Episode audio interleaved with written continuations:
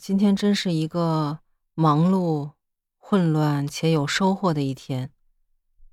为什么这么说呢？今天上午真的是非常的忙乱。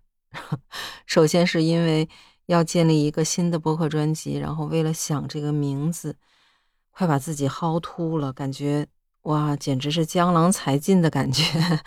自己起了有十几个名字都不满意。最后还好还好，有一位神人助攻，最后终于选定，暂且告一段落。啊，还是很很幸运的，感谢感谢。紧接着犯了一个非常严重的错误，把神兽放学的时间记错了二十分钟，以至于班主任给我打电话，告诉我他们已经放学了，孩子还在。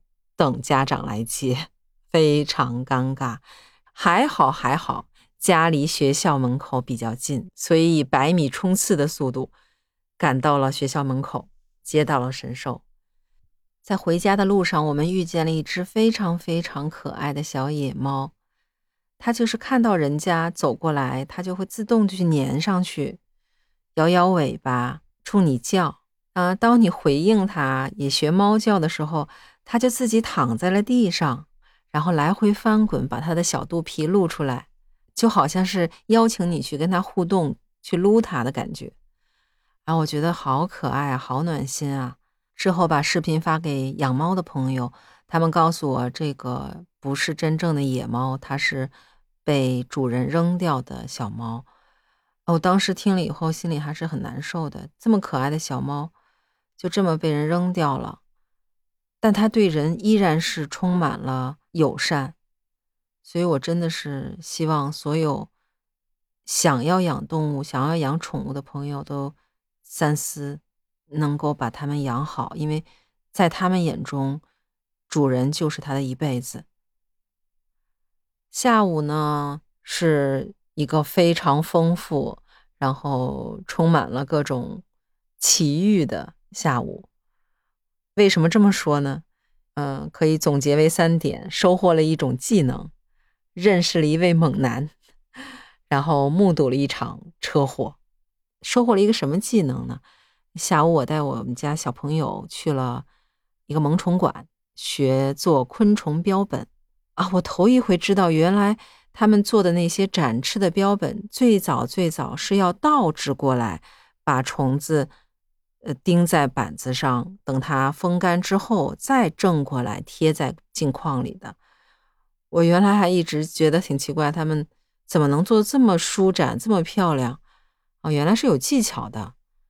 然后另外在那个萌宠馆里，我还看到了我原来没有见过的那种成年了的芦丁鸡，好可爱，不是鹌鹑，真的不是鹌鹑，是微缩版的小鸡，微缩版的小母鸡。超级萌，还见到了我原来没有见过的矮脚猫，各种类型的矮脚猫，什么啊，暹罗矮脚猫，还有布偶矮脚猫，都好可爱呀！走起路来一晃一晃的，比那些比腊肠狗要可爱的多。至于遇见的猛男呢，实际上是我们家小朋友形容知了的。有点失望，是不是？因为教他做标本的老师跟他说，知了是不需要掏空处理的，嗯，因为知了全身都是肌腱。然后他就总结了一句话，他说：“哇，那知了就是一位猛男，一个肌肉猛男。”我心想，他说的好像很精辟，也很有道理，浑身都是肌肉嘛，肯定就是肌肉猛男。那在回来的路上呢，我也是亲眼看到了一场车祸。嗯，就在我前面行驶的那辆车并道的时候，由于距离过近，和临近车道的车碰撞。当时我就在他后面，我很清晰的看到他的车后面的钢板，就像是一块面一样，被后方的这辆车给压弯挤扁。虽然并不激烈，他们俩的速度都不快，但是这个钢板的变形真的是惊到我了。所以在路上开车的这些朋友们真的是要注意安全，千万不要开斗气车。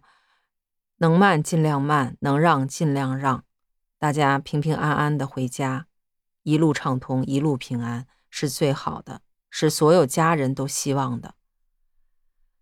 啊，回来以后呢，实际上有个小幸运，因为我们这个小区里停车状况非常紧张，所以非常庆幸在下班高峰时回到家，依然能够找到一个停车位，真的是非常幸运。所以这就是我想记录的一个忙乱、丰富又很幸运的一天。